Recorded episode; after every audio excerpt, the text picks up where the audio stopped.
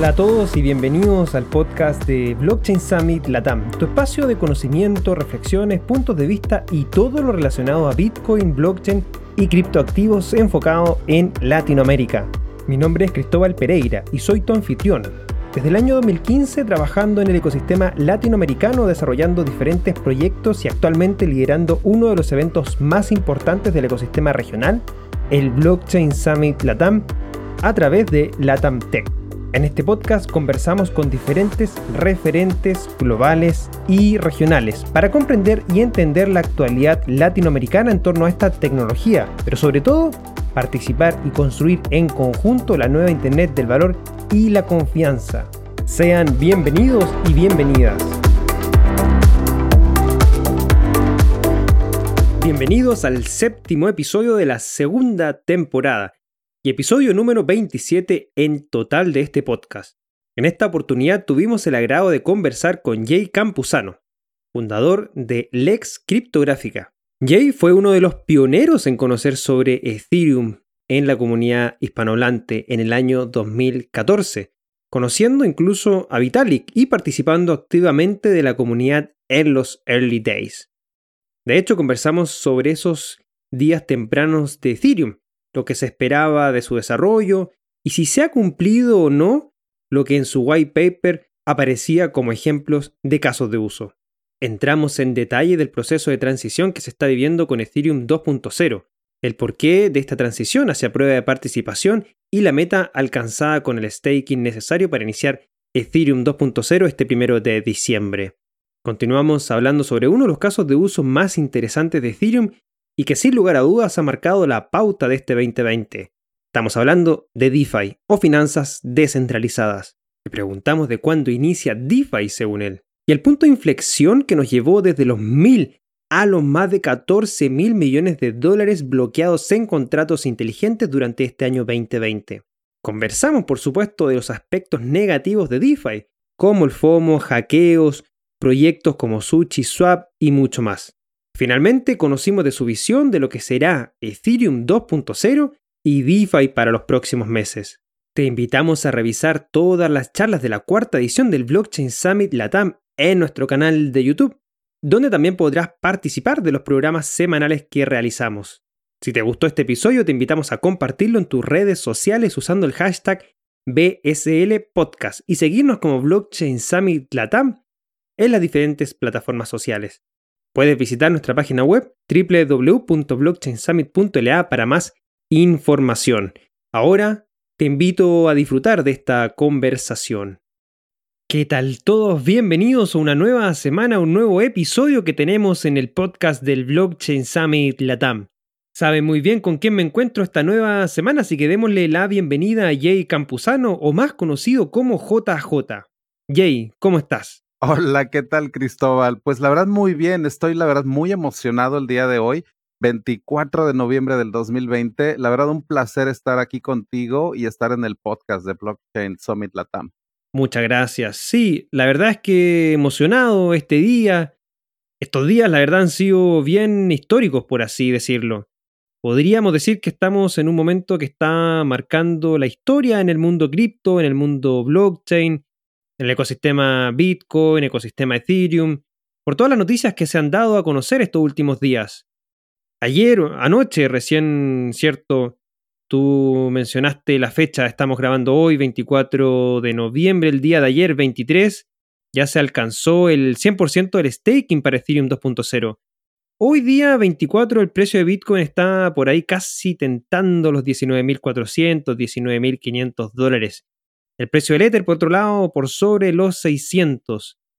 Es un lindo momento el que estamos viviendo, ¿no? Eh, definitivamente es un momento histórico, la verdad, y eso es precisamente una de las causas o de las razones por las que quiero estar aquí en el programa el día de hoy y darles, eh, pues para empezar, una pequeña semblanza, ¿no? De por qué a lo mejor yo soy una persona que tiene esa experiencia única con Ethereum. Y les quiero dar en esta ocasión una pequeña reseña de cómo ha sido esta experiencia que he tenido, porque desde el 2014, que la verdad he estado siguiendo Ethereum muy seguido, de hecho he invertido desde ese tiempo, y esto pues me da esa, esa, esos años de experiencia.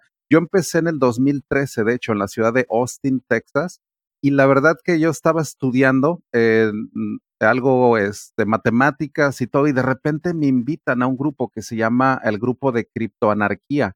Y la verdad desde ahí se llama Cryptoanarchy y me llamó muchísimo la atención porque yo ni siquiera sabía que las dos cosas tuvieran alguna relación, ¿no? Y cuando voy a esta reunión me toca conocer a unas personas que fueron los fundadores del Satoshi Nakamoto Institute ahí en Austin, Texas. Es un sitio web muy famoso porque este recopila todos los, uh, lo, lo, que escribió Satoshi. Todos los emails, todos los postings que él ha hecho, todo, todo está en ese sitio. Entonces me tocó conocer a personas muy, muy indicadas que me dieron así como este punto de entrada a tanto a Bitcoin, al mundo de la criptografía inclusive. Entonces yo estaba estudiando criptografía en el 2013 y fue cuando se da la conferencia de Texas Beacon Conference, ahí mismo en la ciudad de Austin, y ahí conozco a Vitalik. Ahí fue cuando conozco al fundador de Ethereum.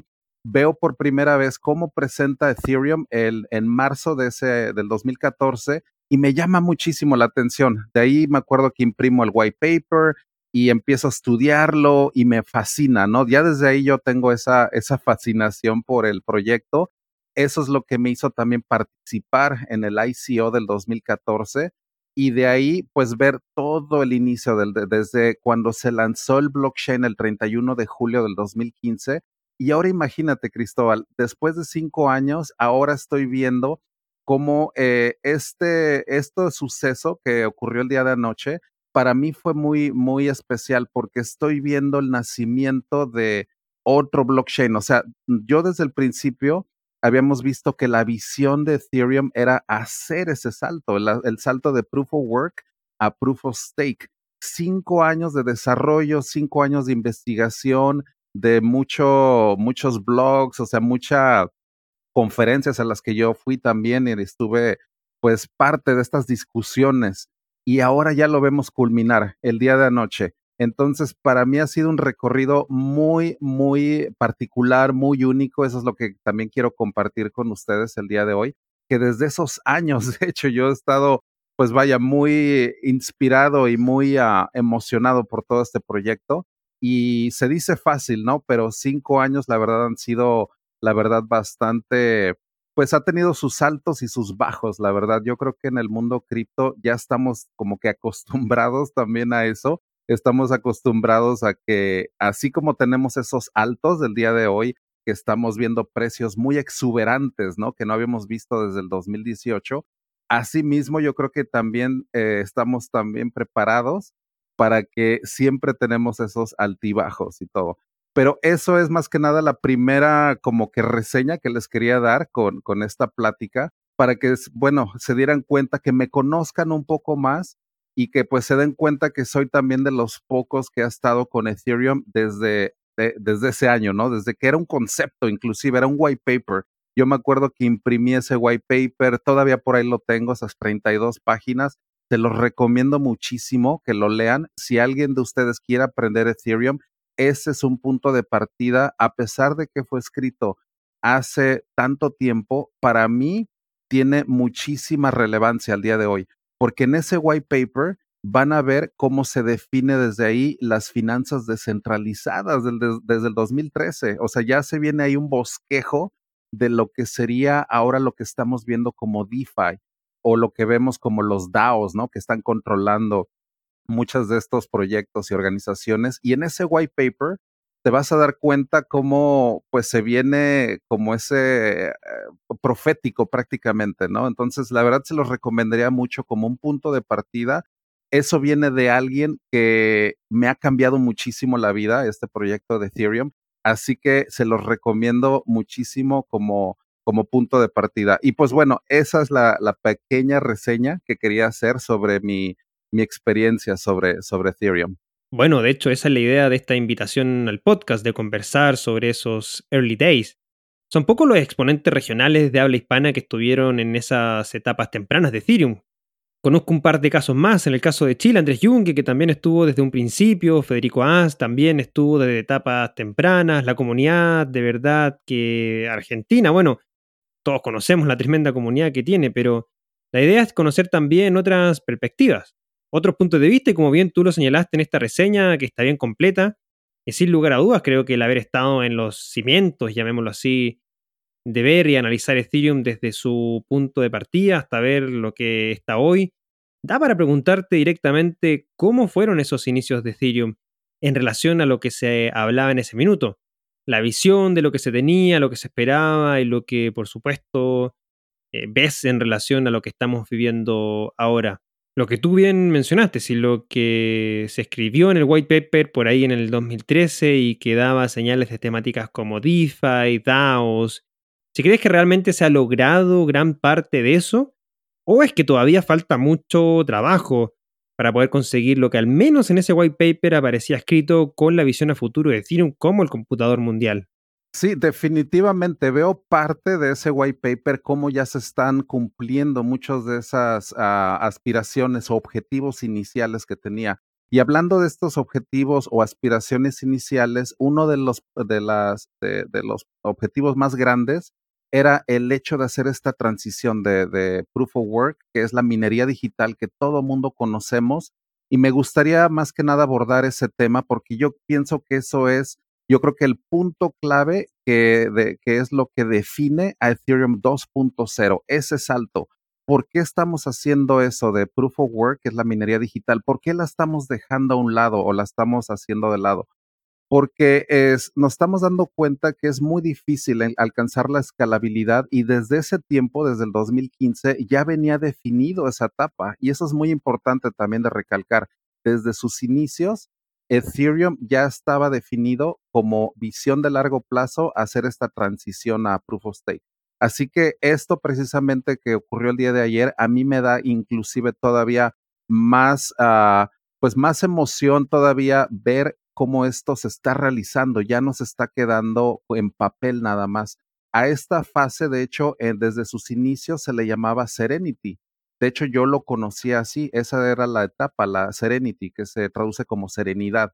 Entonces, esa era la etapa en la cual se definía el proof of stake, esa prueba de fianza, en el cual ya no estamos utilizando la minería digital. Así que la verdad es que yo veo cómo desde el principio tuvimos esa visión de hacer este salto, a pesar de que se llevó tanto, tanto tiempo y tanto desarrollo, yo veo eso como esta, esta culminación y la verdad es que sí veo parte de esa visión de Ethereum que está siendo realizada. El aumento de DeFi en, esto, en este año solamente, cómo ha aumentado más de 10 veces. Empezamos en menos de mil millones de dólares este año, en enero, y actualmente estamos ya sobrepasando los 14 mil millones de dólares. Entonces, estamos viendo cómo ecosistemas enteros que están eh, surgiendo a raíz de Ethereum. Y eso la verdad me da esa pauta de que el white paper, toda esa visión de escalabilidad, de hacer este salto a proof of stake, se está haciendo. Es algo que activamente estamos viendo cómo estamos avanzando en Ethereum. Así que la verdad, estamos ya, ayer se consiguió el, ITER necesario. Nosotros teníamos que validar o teníamos que mandar 32 eh, ITER y ayer se reunió la, cantidad de ITER necesaria para empezar esta, este nuevo blockchain. Así que el martes primero de diciembre va a ser un día histórico para la verdad, porque ese es el día en el que estamos lanzando este nuevo blockchain basado en proof of stake. Así que la verdad eso sí lo veo yo como esa parte de esa culminación, ¿no? del white paper. Claro, claro, sí, no. Como tú bien lo dices, es un trabajo que desde los inicios, en términos de Ethereum, se preveía era necesario.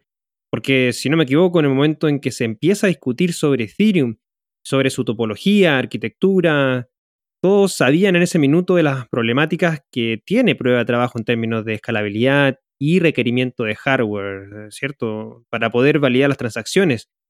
Pero en ese minuto 2013 no había ninguna, creo yo, confianza, si podemos llamarlo, o casos de uso reales de Proof of Stake, como para verlo implementado desde el día 1 en Ethereum. Por eso entiendo que se trabajó con prueba de trabajo, ¿cierto? Con el plan de llevarlo hacia Proof of Stake, en lo que estamos viendo el día de hoy. ¿Eso fue así? ¿Siempre se trabajó con esa lógica pensando en la escalabilidad? Sí, de hecho, la escalabilidad es un tema que yo lo he visto desde años también, desde el 2016, 2017, es un tema que lo escucho en todas las conferencias de Ethereum a las que he asistido. Ese es uno de los temas principales. O sea, me acuerdo de haber ido al DEFCON en, en 2017. Ese fue uno de los temas principales. Así que la escalabilidad definitivamente es una de las razones por las que estamos haciendo esta migración y sobre todo también por la eficiencia y la energía que se utiliza.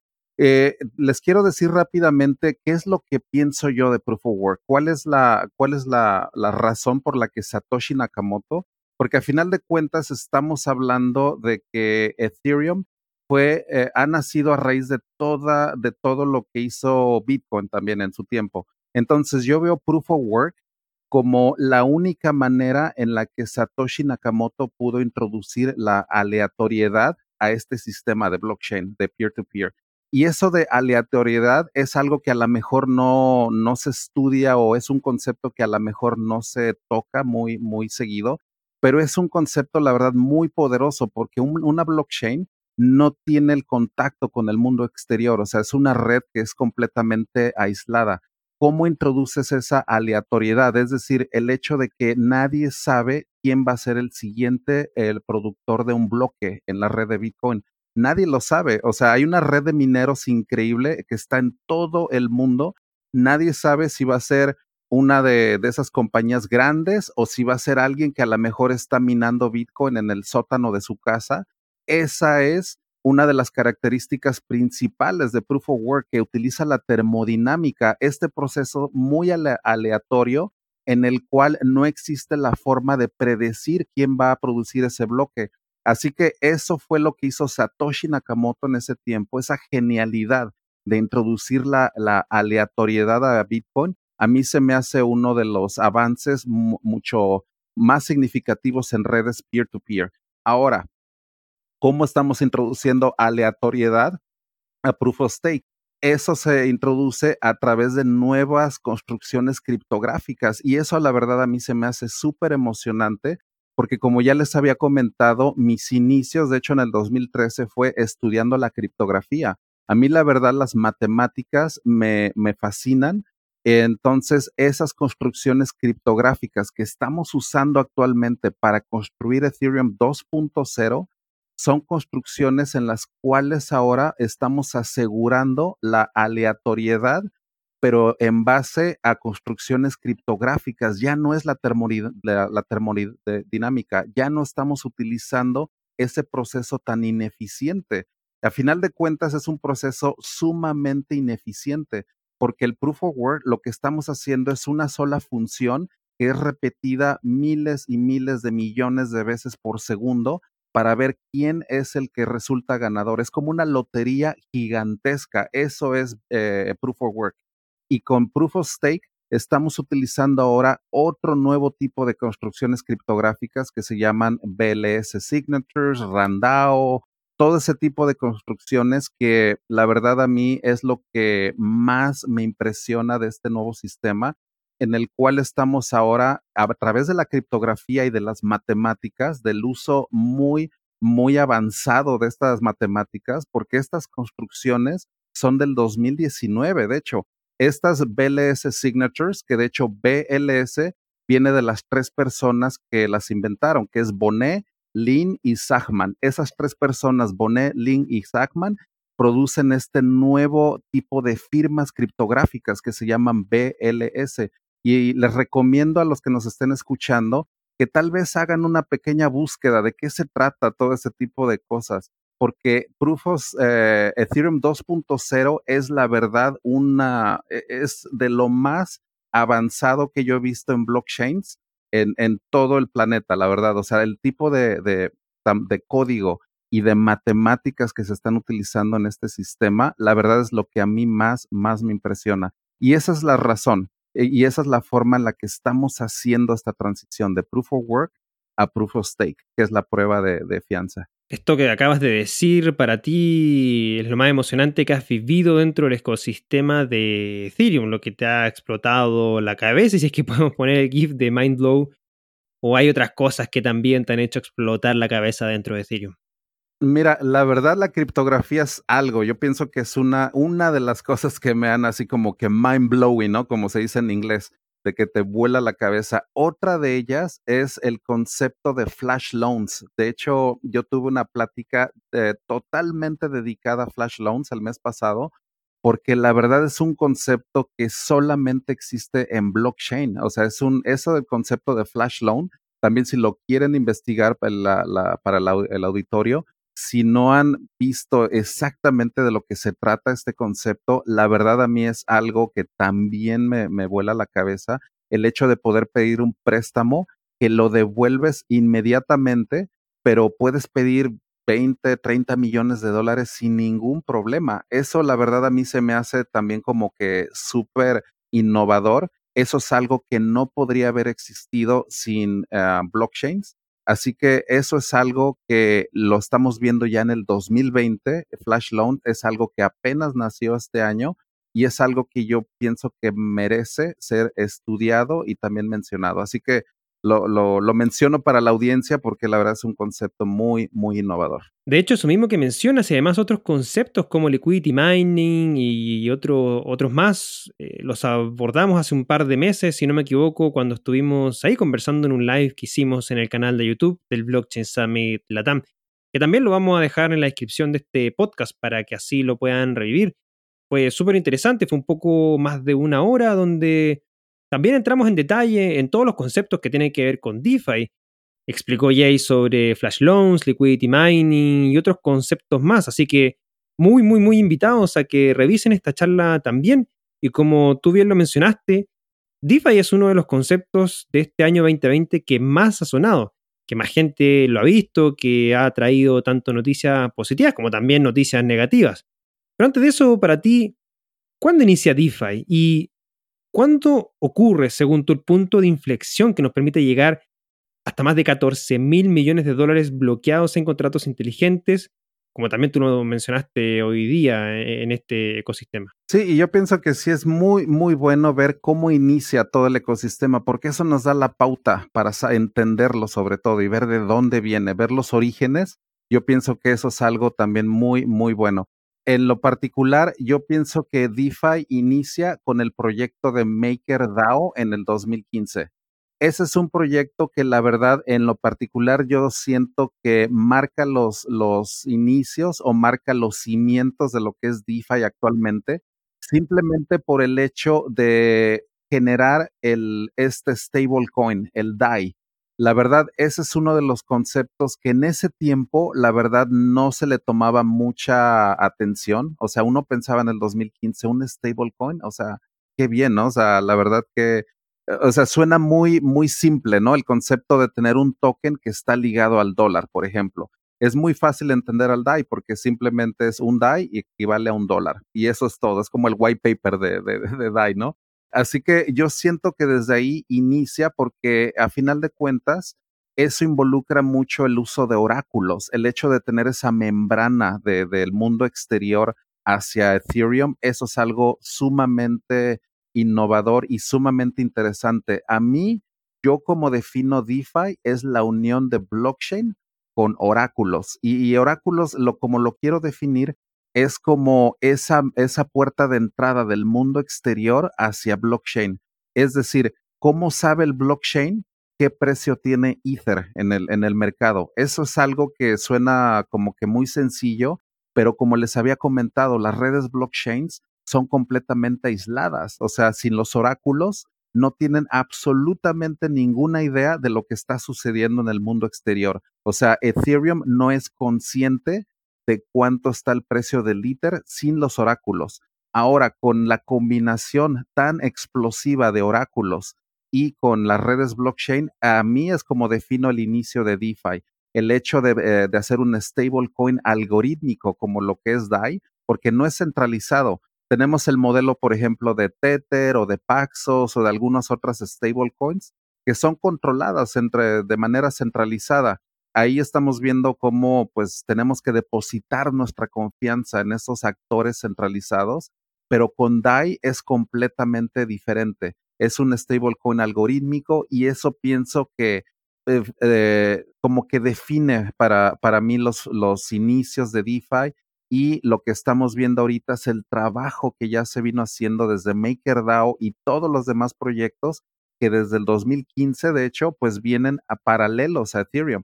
Así que esto es algo en lo cual nunca hemos dejado de, pues de construir y ahorita ya es cuando se están viendo, ¿no? Todo este tipo de efectos de DeFi, cuando lo vemos ya de manera explosiva. Pero quiero recalcar que esto es algo en el que, en el que venimos trabajando desde también desde el 2015. Entonces, DeFi no es un concepto nuevo, solamente que los cimientos se habían tardado pues bastante también, ¿no? En, en empezar. Todo el 2015, 2016, todos esos años fueron difíciles pero ahora finalmente ya estamos viendo cómo eh, estos proyectos como DAI, Compound, Uniswap, Curve, o sea, todos estos conceptos o proyectos ya están levantando de una manera pero tremenda. ¿Y tú crees que hay un punto de inflexión este año que llevó desde los mil a los más de 14 mil millones en tan solo 6 a 7 meses?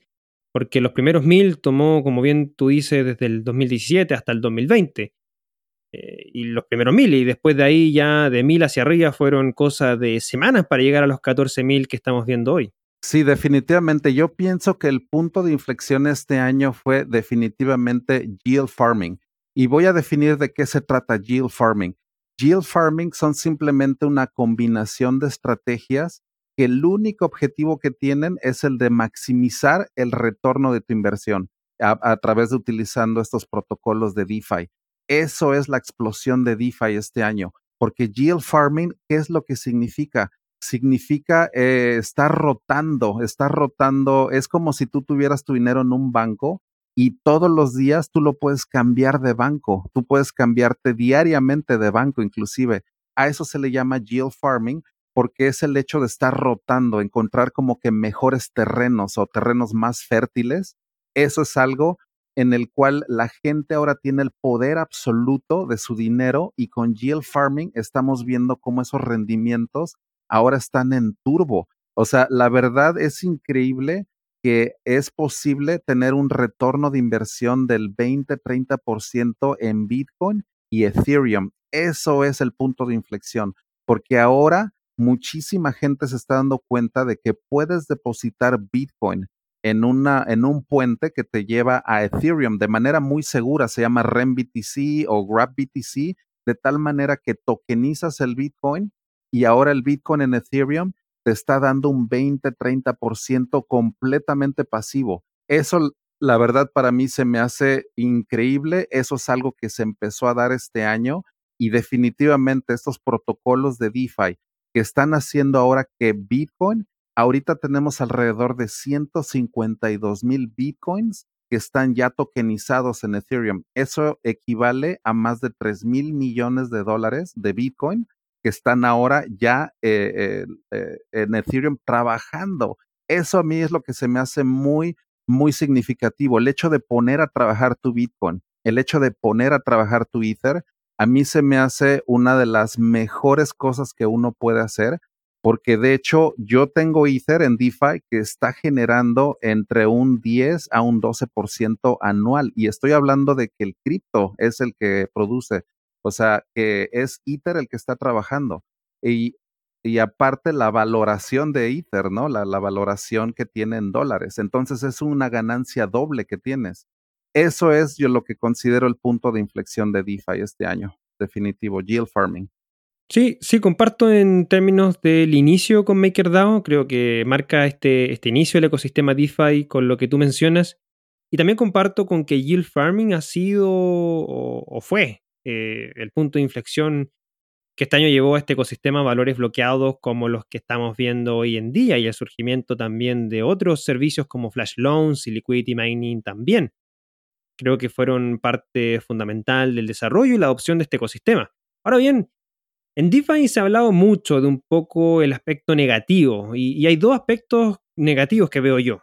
Para partir primero y la pregunta inicial, ¿crees que hay FOMO, este miedo de quedarse afuera, o, hubo, o, ya pasó este FOMO en DeFi? Eh, y que ahora este capital que estuvo en DeFi, eh, que llevó a valores de lo que estamos viendo hoy día, ¿se puede ir hacia el mercado cripto en general? La verdad, yo siento que el FOMO sigue porque estoy viendo cómo más Bitcoin está siendo tokenizado en, Ethereum. De hecho, les recomiendo un website que se llama btconethereum.com y ahí es donde les doy esa estadística, ¿no? Ahí podemos ver exactamente día con día cuántos Bitcoins están siendo eh, pasados a la red de Ethereum. Y estamos viendo cómo en agosto, septiembre de este año se vio un alza prácticamente exponencial. Entonces, yo siento que apenas estamos empezando con DeFi en cuestión de, de, eso, porque a final de cuentas los rendimientos ahí siguen, o sea, los rendimientos no se han ido, es muy, muy interesante el hecho de poder hacer o poner a trabajar tu dinero eh, usando estos protocolos. Así que yo la verdad pienso que estamos prácticamente en, en los inicios, estamos en los pañales todavía de todo esto y como tú lo mencionas, sí ha habido ciertos aspectos que le han dado tal vez una retórica un poco negativa en la prensa, o sea, el hecho de ver estos proyectos, ¿no? Que tan, tan, pues, tan arriesgados y tan, de, de cómo se le ve hasta ese concepto que se llama degenerados, ¿no? Los famosos degens en, en, en DeFi, que son los que, pues, no les importa el riesgo y meten dinero a un contrato y todo. Y, y ¿cuál es mi opinión al respecto? La verdad, yo pienso que tenemos dos capas en Ethereum. Tenemos la capa del protocolo y la capa de las aplicaciones. La capa del protocolo, a final de cuentas, es lo que se lleva mucho tiempo. Estamos hablando de Ethereum 2.0, estamos hablando de Proof of Stake, o sea, ese es el protocolo. Por otro lado, DeFi existe en otra capa, capa muy diferente, que es la capa de las aplicaciones. Ahí es donde vemos una experimentación, pero tremenda es muy difícil experimentar de esa manera con la capa de protocolo, porque ahí sí tienes algún error y todo se viene abajo. En la capa de aplicaciones en DeFi es muy, muy importante el hecho de hacer toda clase de experimentos, porque a final de cuentas eso es, es un laboratorio financiero, eso es DeFi. Así que yo la verdad veo positivo inclusive eh, proyectos como SushiSwap, voy a decir que lo veo que añade valor. ¿Por qué? Porque a final de cuentas, si tú ves Sushi Swap, tiene, es el protocolo número 9 en DeFi actualmente y tiene 640 millones de dólares al día de hoy. De hecho, lo, analicé porque antes de la plática dije, oye, vamos a ver cómo sigue Sushi Swap y todo. Entonces, a final de cuentas, que se quedó con esa retórica un poco negativa, o sea, el hecho de ver a Sushi Swap como un fork o como un clon de, de, Uniswap, a final de cuentas añaden valor. Y te voy a decir por qué. Porque la competencia a final de cuentas favorece a los consumidores.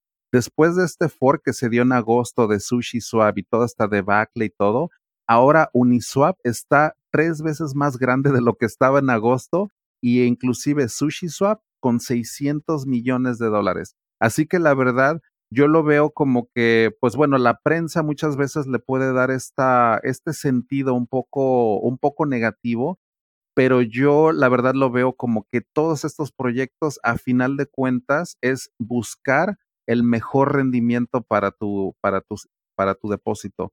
Es decir, te voy a poner un ejemplo. Tú haces un depósito en un banco el día de hoy y te está dando buenos rendimientos y estás muy contento. Al día siguiente te ofrecen otro, otro banco te ofrece todavía los, esos rendimientos y aparte te va a ofrecer acciones del banco. O sea, te va a decir, ¿sabes qué? Te voy a dar los mismos rendimientos que te da el banco actualmente y aparte te voy a dar un incentivo adicional. Eso naturalmente nosotros como seres humanos actuamos en base a incentivos. Eso es, yo creo que eh, la base de DeFi, la base de todo esto. Nosotros a final de cuentas utilizamos DeFi para hacer dinero y punto. Eso es. Hay que ser muy puntuales en esto. Así que si a ti te ofrecen mejores rendimientos en otro lado, pues vas y, lo haces, ¿no? O sea, tú te vas a otro, a esa competencia.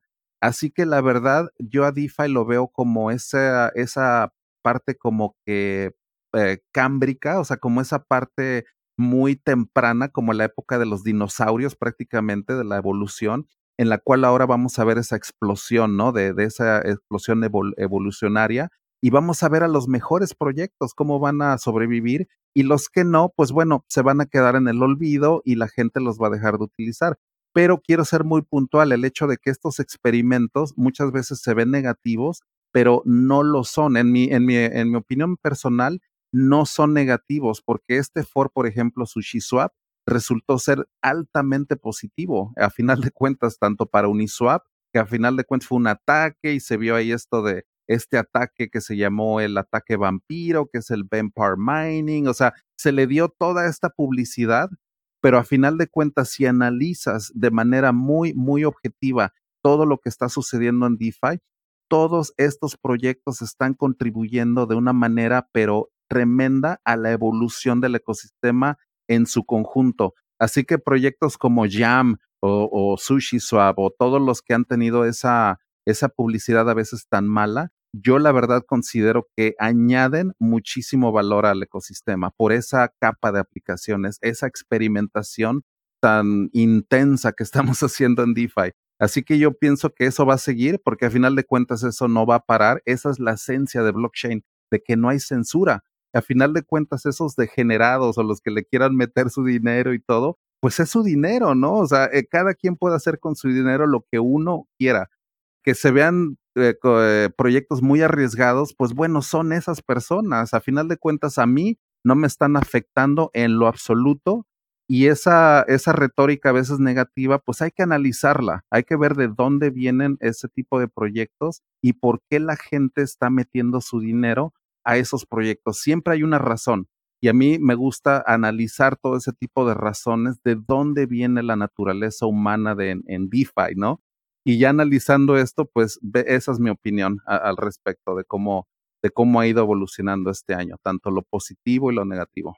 Bueno, lo que mencionaste es claramente algo de los puntos de vista o aspectos negativos que, se han dado en torno al ecosistema DeFi. Este, eh, esta degeneración eh, con algunos proyectos que, le han dado esta prensa, esta prensa negativa. También sumado a eso está lo de seguridad a nivel más de los hackeos que se han visto en el ecosistema DeFi.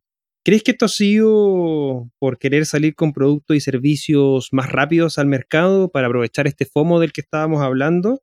Y por supuesto, no quedarse abajo de, los proyectos que han desarrollado, eh, proyectos que han sido hackeados.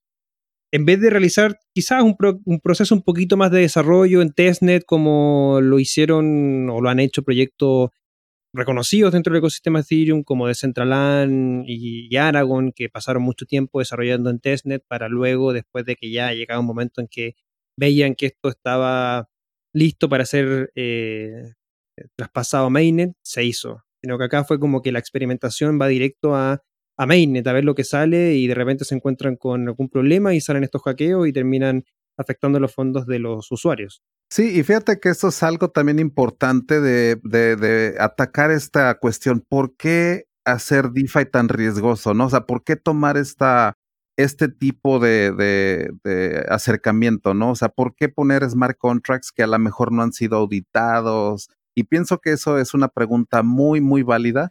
Y la forma en la que, la verdad, yo he estado haciendo esta investigación es por dos razones. Una, lo que ya había comentado, la capa de aplicación en lo que es DeFi es una etapa, es una capa en la que estamos viendo esta experimentación. Pero ¿por qué no? ¿Por qué no hacemos cosas en testnet? Y es por lo siguiente, en DeFi tú puedes, por ejemplo, hacer tu proyecto, puedes hacer tus smart contracts y todo, pero aquí, ¿qué es lo que pasa? Es imposible el hecho de simular las condiciones reales de todas las actividades económicas que hacen todos los usuarios de DeFi. Eso es imposible. Eso hace que los protocolos de DeFi, la única forma en la que pueden ser probados de manera real y certera es en el mundo real. Esa es la única limitante de que puedes generar un testnet y puedes hacerlo de tal manera que sí te da cierta como que pauta que son sólidos de tal manera técnicos de alguna manera, pero es imposible simular las condiciones reales del mercado día con día, porque a final de cuentas DeFi es la, la añadición de todas las acciones individuales que están haciendo miles y miles de usuarios. Y eso es lo que imposibilita de una manera muy, muy grande el hecho de poder hacer, por ejemplo, un testnet de DeFi, ¿no? O sea, eh, sería increíble, la verdad, poder tener un testnet en el cual podemos meter ahí a, Sushi Swap y metemos a otros y metemos a Jam, pero a final de cuentas eso es imposible porque es la, como te había comentado, esta actividad económica, esa es la única forma en la que se puede, se puede probar este tipo de proyectos y esa nos da a final de cuentas esta filosofía tan arriesgada que se le llama test in prod, que lo que significa es de probar en producción, de que lanzas el smart contract y se va directo al, al mundo real, o sea, al mainnet de Ethereum, y ya depende si la, la, persona o esos degenerados o esas personas que les encanta el riesgo, pues, le, pues lo puedan probar. Esa es la idea de que la, en verdad el testnet en DeFi es, es el mundo real. Esa es la única manera. Tiene, tiene sentido lo que, lo que comentas, claramente a nivel de, de desarrollo y probar derechamente con, con casos de uso reales eh, tiene sus riesgos y, claramente aquellos que participan de esos proyectos en desarrollo tendrán que tener la claridad de que asumen el riesgo de perder sus fondos si es que pasa lo que ha pasado con, con algunos de estos hackeos que, que no han sido menores. Ahora, para, para cerrar esta parte de, de DeFi, eh, ¿cuáles son las últimas novedades o tendencias dentro de este ecosistema? ¿Qué deberíamos estar viendo quizás los próximos meses? La verdad, yo pienso que hay que poner mucha, mucha atención a la parte de NFTs, que son los tokens únicos e irrepetibles. Yo pienso que aquí vamos a ver mucho más eh, conceptos y experimentos que se van a hacer. Ya estamos viendo cómo este tipo de, pues lo podemos considerar como arte en el blockchain, porque a final de cuentas con este tipo de tokens, los NFTs, estamos viendo cómo hasta una, una, una reproducción artística de Vitalik, creo que ayer se vendió como en 80 mil dólares o algo así. Entonces, al final de cuentas estamos viendo ecosistemas nuevos completamente, en el cual ya hay artistas que están tomándole mucha, mucha atención o poniéndole mucho ojo a esto de los NFTs. Así que a mí esto se me hace un ecosistema muy eh, temprano, muy, muy excitante, también muy emocionante en México, de hecho, ya conozco algunas iniciativas para hacer algo inclusive físico, hacer una galería de arte en la cual tú puedas exponer el arte digital de estas personas. Creo que hay un proyecto que se llama el Museo del Caos en Ciudad de México que parece que es hacia donde, hacia donde va. Entonces pienso que en los siguientes meses vamos a ver, yo creo que experimentos ya inclusive fusionando el arte con, con el blockchain. Entonces, a mí esto se me hace también muy, muy interesante. Y también lo, lo que se viene en DeFi, pues también pienso que, que, vamos a seguir evolucionando.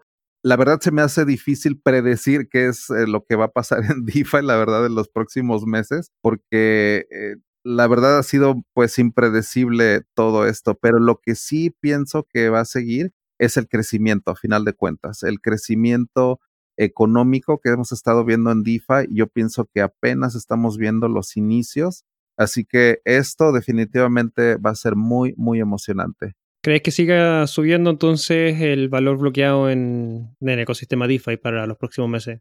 Sí, la verdad, sobre todo por el hecho de que como estamos alcanzando ya valuaciones de los criptoactivos, o sea, Bitcoin está llegando casi a 20 mil dólares y Ethereum ahorita anda ya arriba de los 600 dólares, eso inclusive ah, nos da la, pauta a de que todo ese ITER que ya está contenido en, en, DeFi, pues va a seguir siguiendo valuado también hacia arriba. Así que así como estamos viendo crecer a Bitcoin y a Ethereum, así vamos a ver cómo eso impulsa a DeFi. Porque al final de cuentas, DeFi es, es, es como que un, un hijo de, de, Ethereum. Así que cuando Ethereum va para arriba, definitivamente va a jalar a todos los proyectos que están hechos en, en Ethereum también se van a ir para, para arriba. Así que veo como DeFi todavía tiene mucho, mucho por, por seguir, ¿eh? la verdad. Interesante, muchas gracias Jay. Oye, ahora pasando a la otra parte, que es hablar de Ethereum 2.0. Bueno, me parece que en menos del tiempo previsto se alcanzan estos más de 500.000 Ether eh, bloqueados en el smart contract de, staking, ¿cierto? Para los necesarios para poder iniciar la cadena de IT 2.0 este próximo martes, primero de diciembre, como bien lo mencionamos al principio. ¿Crees que contribuyó el Bull Run a, que se haya logrado esta meta tan rápida? Puede ser, o sea, la verdad puede ser eh, que, que, sea, que haya una correlación tal vez con, con este tipo de cosas. Y la verdad es que algo que quiero también puntualizar es de que la fecha límite para alcanzar esa fecha del primero de diciembre era ayer, de hecho, porque aquí pasa algo muy interesante. Cualquier depósito que para ese de 32 ITER tienen que tener una espera de siete días. Es decir, todos los depósitos que se hicieron el día de ayer eran precisamente para que la cadena o este nuevo blockchain pudiera ser lanzado siete días después, porque hay, e, ese es el protocolo de que hay una espera de siete días para que todas estas transacciones tienen que ser confirmadas. Entonces los developers dieron un tiempo de espera a, desde que cuando se alcance ese límite, que era de 523 mil ITER, había que esperar otros siete días. Aquí, así que la verdad se alcanzó apenas a tiempo, ¿eh? O sea, créeme que ayer era el último día, porque si no se hubiera alcanzado el día de ayer, no se hubiera podido activar el próximo martes, que es primero de diciembre. Así que apenas, ¿eh? La verdad, eso que, que alcanzamos el día de ayer fue, yo creo que con unas horas apenas de, de, de, de ventaja, porque estábamos a punto de que no se lanzara el primero de diciembre por esa espera que teníamos de siete días. Es lo que a veces mucha gente no sabe, pero sí hay ese tiempo de, de espera, ¿no? Para que todos estos validadores o esas personas que ya depositaron sus 32 ITER tienen que esperar forzosamente siete días en lo que se validan su, esa transacción, los nodos, todo eso lleva ese tiempo. Así que ya lo conseguimos a final de cuentas el día de anoche, así que ese fue un gran logro estamos ya esperando que el día martes ya este, lanzamos ese, ese blockchain, a más o menos el mediodía me parece. Yo creo que inclusive voy a tener un stream en lo particular el, el primero de diciembre. Yo creo que una hora antes ahí me conecto y ahí voy a estar haciendo como un streaming o algo así, porque estoy muy emocionado, la verdad. A mí se me hace como el lanzamiento de un cohete espacial, ¿no? Así como que de esa manera. Así que... de todas maneras. La verdad lo veo muy emocionante. El, el martes están todos invitados al, al, streaming, así que podemos estar ahí todos juntos y emocionados, ¿no? Viendo cómo se lanza. Ahora, eh, esta, este inicio eh, de la cadena de I 2.0 marca, por lo que tengo entendido, el inicio de la siguiente fase de esta transición a Ethereum 2.0, porque la fase 0 era principalmente Bitcoin Chain, que, es lo que estamos viendo, ¿cierto? Y que culmina ahora. Inicia la fase 1. ¿Qué podríamos esperar en esta fase 1? ¿Qué es lo relevante y lo importante a nivel técnico que, que se empieza a trabajar ahora? Sí, aquí lo que podemos esperar es de que va a haber esta, este blockchain, a final de cuentas, es un testnet con incentivos. Es decir, no estamos viendo todavía ningún tipo de transacciones en este nuevo blockchain no estamos viendo absolutamente nada en cuestión o que sea relevante a DeFi o que el gas o que se, el costo de las transacciones, nada. A final de cuentas, lo que estamos viendo el próximo martes primero de diciembre es ver una cadena blockchain al desnudo prácticamente. O sea, no estamos viendo esos bloques en los cuales hay transacciones reales. A final de cuentas, esos validadores o estas personas que están participando en este nuevo blockchain van a empezar a producir bloques completamente vacíos. Estamos probando más que nada este nuevo sistema de proof of stake. Así que, ¿qué es lo que podemos esperar? Como validador, uno lo que puede esperar es de que tienes que tener tu nodo, ese es tu minero, literalmente es tener una computadora prendida y conectada al, todo el tiempo a Ethereum 2.0 pero eso solamente para las personas que están haciendo este proceso de nodos validadores.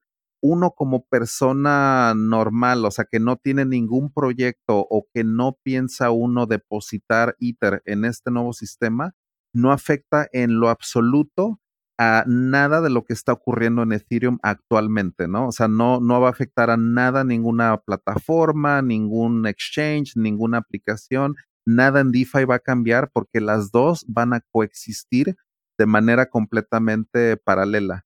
Eh, cuando hacemos la transición, eso yo siento que todavía va a tardar un poco, pero cuando la hagamos, estamos esperando que la, capacidad de transacción sea entre a 2.000 transacciones a 10.000 transacciones por segundo.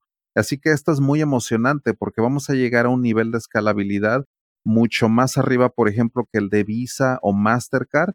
Así que eso es como yo lo veo a Ethereum en uno o dos años. Y con sharding, que también es otro concepto que es diferente a Proof of Stake, que es un poquito más abstracto, eso involucra fragmentar el blockchain en 64 fragmentos. Eso nos daría una capacidad de transacción de más o menos 100 mil a 120 mil transacciones por segundo. Así es como yo veo ya la realización final de Ethereum 2.0. Eso es ya la fase de Serenity, la que les había comentado desde el principio.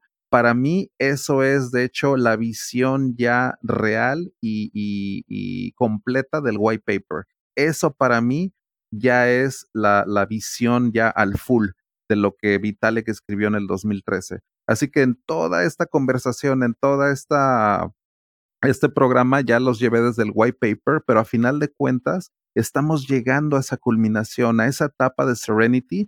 Es como yo ya estoy viendo llegar a Ethereum, más o menos, es muy difícil predecirlo, pero esas fases ya están muy definidas. La fase 2, que es la fase final de, de, este, de todo este proceso, es la que activa sharding, es la que activa ya todo este, estos conceptos tan poderosos que se han venido estudiando y es lo que ya nos va a dar esa escalabilidad tan grande que con 100 mil transacciones por segundo, la verdad yo veo a Ethereum ya como la columna vertebral del web 3.0. Eso, la verdad, para mí es algo que, es de lo más emocionante que puedo pensar en toda mi vida, la verdad. Y eso es lo que me, me motiva todos los días a seguir trabajando en Ethereum.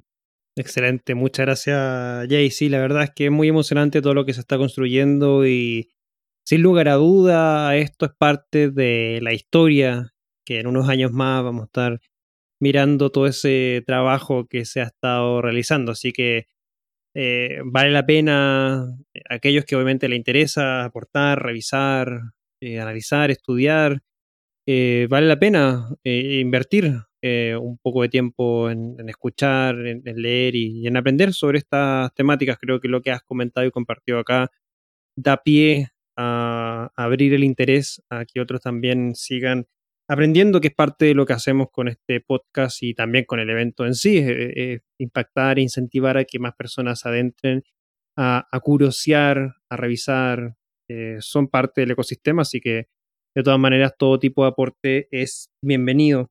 Ahora, en palabras finales, eh, ¿qué deberíamos esperar dentro del ecosistema de Ethereum también hacia los próximos meses? Mencionaste por ahí el tema de los de los NFT. Eh, vemos un despliegue eh, del criptoarte en el ecosistema eh, Ethereum también, como tú lo mencionaste. Sí, la verdad, como les había comentado, hay proyectos muy, muy buenos, inclusive en México, artistas como mexicanos, como Gus Grillasca, que lo conozco personalmente, un artista digital muy, muy bueno, porque él también está en una plataforma que se llama Artolin, Así que les recomiendo checar esa plataforma de artolin.com. Es una plataforma de arte digital también muy, muy buena. Así que la verdad veo que vienen cosas muy, muy diferentes, muy, muy emocionantes para Ethereum. Así que la verdad ya con esto me gustaría más que nada decir qué es lo que más me emociona, ¿no? De Ethereum 2.0. Yo la verdad lo defino como dos cosas, ¿no? O sea, como dos conceptos. Una es el código y la, la otra son las matemáticas. Por el lado del código, Ethereum 2.0, la verdad lo veo como e, ese proof of stake, ese algoritmo que se llama Casper. De hecho, también les recomendaría que checaran ese, ese concepto. El algoritmo de proof of stake para Ethereum 2.0 se llama Casper FFG, que es Friendly Finality Gadget. Entonces, nada más busquen tal vez en Google como Casper, que es como este, e, este nombre y ese es el algoritmo más que nada, ese es el código. A mí la verdad se me hace sumamente hermoso, elegante, se me hace muy bien diseñado todo este tipo de, de, de esta capa de protocolo, que es lo que había comentado. Esa es la capa en la que la verdad yo veo que el desarrollo ha sido tremendo, la verdad lo veo brutal, así los desarrolladores de Ethereum son para mí los rockstars, la verdad, los veo de una forma son mis héroes, la verdad. Así que por la parte del código, la verdad, muy, muy emocionado de todo esto que ya está en marcha. y el lado de las matemáticas, que era lo que les había comentado, ¿no? Estas firmas BLS, que también muy innovadoras, esta nueva criptografía que estamos aplicando en este nuevo sistema. Así que ya uniendo esas dos cosas, el código y las matemáticas, a esto lo veo como una de las construcciones más más maravillosas y ambiciosas de todo, todo el planeta. De hecho, ya para finalizar, yo veo Ethereum 2.0 como el proyecto de software más ambicioso de toda la historia de la humanidad.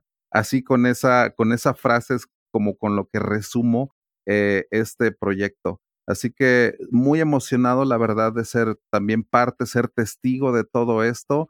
Yo tengo mi nodo validador con 32 ITER, así que también soy parte activa de este, de este nuevo, nuevo proyecto. Aquí tengo mi nodo de Ethereum, así que la verdad estoy súper emocionado de ser parte de esto, que siento que puede inclusive cambiar la historia. Así que, pues la verdad, con esto, pues prácticamente como que cierro más, más que nada los pensamientos que quería compartir con ustedes el día de hoy pero con eso trato de transmitirles a ustedes todo lo que pienso al respecto, ¿no? Del proyecto Ethereum y espero les hayan también quedado un poquito más claro estas dudas sobre, pues sobre varios conceptos, ¿no? Que platicamos el día de hoy.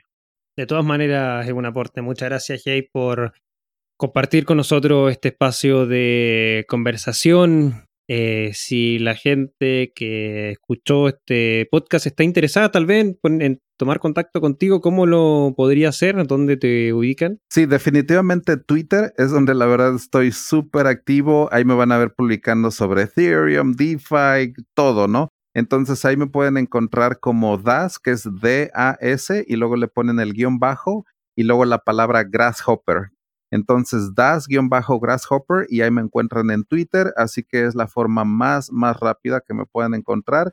Y ahí van a ver inclusive hasta hilos que he hecho sobre Ethereum, sobre esta criptografía, de hecho, tan, tan impresionante. De hecho, en Twitter, el, el tweet que tengo ahí pineado en mi, en mi profile es precisamente sobre la criptografía de Ethereum 2.0. Así que ahí pueden inclusive hasta leer un poco más de todos estos conceptos. Definitivamente, nos vemos en Twitter, ahí, ahí me encuentran. sí, muy activo Jay en, en Twitter, ahí compartimos varios puntos de vista y son muy buenos los hilos que menciona, así que es lenguaje para todo, cualquiera lo puede leer y entender, así que eso es lo bueno, no es, no es técnico, así como para que no se pueda entender. Así que definitivamente invitados a, a seguir a Jay porque tiene mucho contenido interesante y también ya está participando en mucho, muchas charlas, muchas ponencias que lo invitan de, varios canales, así que también ahí van a poder ver dónde más está participando, dónde más está entregando este contenido de calidad sobre Ethereum, sobre DeFi, así que nada, muy agradecido Jay de, de que puedas haber participado en esta conversación y te dejo unos segundos finales tal vez para invitar a la audiencia a algo, palabras finales de, cierre, lo que te guste decir a los que nos están escuchando. Claro que sí, la verdad ya con palabras finales, eh, más que nada para eh, pues invitarlos a que sigan estudiando simplemente la curiosidad, señores. Eso es yo creo que el concepto con el que quiero cerrar. La curiosidad es lo que me trajo hasta donde estoy el día de hoy. Si yo no hubiera sido lo suficientemente curioso en el 2013 cuando estaba viviendo en Austin, créanme que yo no hubiera hecho absolutamente nada de lo que les acabo de platicar. Así que les recomiendo muchísimo que la curiosidad nunca dejen de aprender, por favor. Así que eso es el pensamiento con el que los quiero dejar, porque esto es un ecosistema en el que uno nunca deja de aprender y por eso lo quiero tanto, todo el ecosistema de blockchain y todo esto. Así que con ese pensamiento los quiero dejar. Nunca dejen de aprender. Y muchísimas gracias por la invitación, Cristóbal. No hay de qué, Jay, y a todos los que nos están escuchando, recuerden, pueden visitar nuestra página web, blockchainsummit.la, unirse a nuestro canal de Telegram, buscar eh, t.me slash bsl comunidad, eh, en, lo ponen en el navegador, o también pueden buscar directamente en Telegram, bsl comunidad. Se unen a nuestro canal de Telegram, donde participamos una comunidad de personas que eh, busca conocimiento, que pregunta, que comparte y por supuesto que aporta a que más personas adentren esta comunidad, así como los Jay y todo el resto de las personas que han pasado por este podcast También lo dejamos invitado a que se suscriban a nuestro canal de YouTube. En nuestro canal de YouTube pueden encontrar los programas semanales como los seminarios que realizamos todos los miércoles. También tenemos nuestro programa de noticias BSL Contrarreloj que hacemos en conjunto con Cointelegraph en español todos los viernes en la tarde, eso a las 2 de la tarde hora de Chile, Argentina. Y también puedes encontrar el podcast en formato audio-video. Así que te invitamos a suscribirte y también podrás encontrar todas las charlas de la última edición de Blockchain Summit el BSL Online. Tenemos una lista dedicada a todas las presentaciones que estuvieron en ese evento, los más de 60 eh, distintas temáticas en temas de charlas, paneles de conversación con más de 100 speakers. Bueno, mucho, mucho, mucho contenido pueden encontrar en el canal de YouTube. No me queda más que agradecer nuevamente a Jay, despedirme de la audiencia. Muchas gracias por haber escuchado este episodio y nos estamos viendo la próxima semana con un nuevo episodio del BSL Podcast. Jay, muchas gracias, que tengas un feliz resto de semana y nos estamos viendo el próximo martes, primero de diciembre, para el lanzamiento de Ethereum 2.0. Ahí nos Muchas vemos. gracias. Muchas gracias. Ahí nos Hasta vemos. luego. Chao, chao. Chao, chao. Te recordamos que el Blockchain Summit Latam es uno de los eventos íconos de Latinoamérica sobre blockchain, DLT y activos digitales, con más de 600 asistentes, 50 speakers y 30 empresas por evento. Forma parte de Latam Tech, empresa que busca construir en conjunto la nueva Internet del valor y la confianza, a través de sus unidades Blockchain Academy Chile, Hack Latam y Blockchain Summit Latam.